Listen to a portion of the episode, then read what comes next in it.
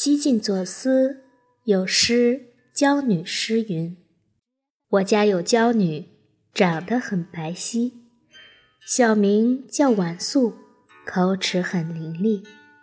姐姐叫慧芳，眉目美如画，蹦蹦跳跳园林中，果子未熟就摘下。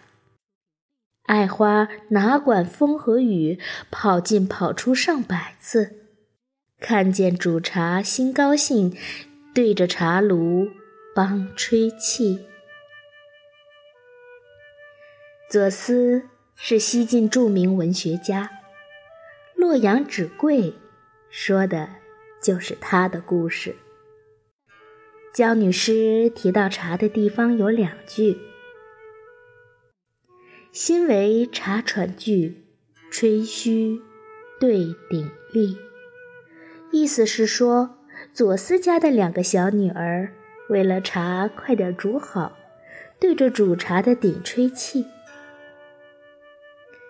张梦阳登成都楼，大意说：“请问当年杨雄住在哪儿？司马相如的故居又是何等模样？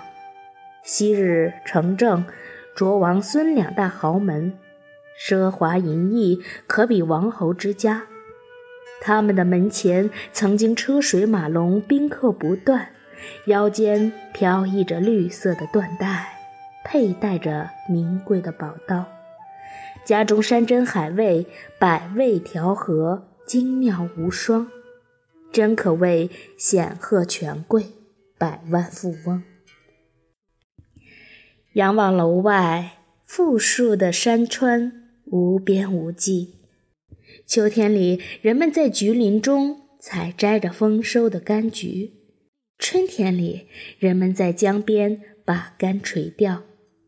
果品胜过佳肴，鱼肉分外细嫩。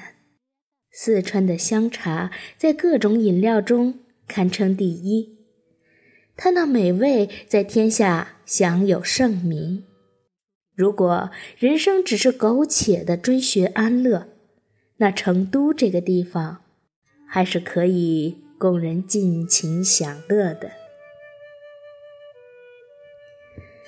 张梦阳就是张载，也是西晋的文学家。方茶灌六清，意味拨九曲，是对茶很高的赞美。六清指《周官》中记载的水、姜、栗、琼、衣、乙六种饮料。张载认为茶比这六种饮料都好。九曲就是九州，意味播九州，说的就是茶的美名早已经传遍了九州。父训七会说。蒲地的桃子，宛地的苹果，齐地的柿子，燕地的板栗，衡阳的黄梨，巫山的红橘，南中的茶子，西极的石蜜。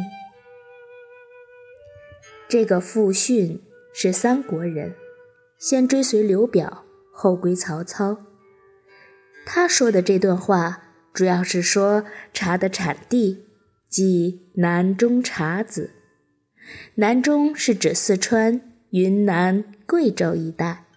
这个说法是符合历史事实的，茶就起源于我国的西南地区。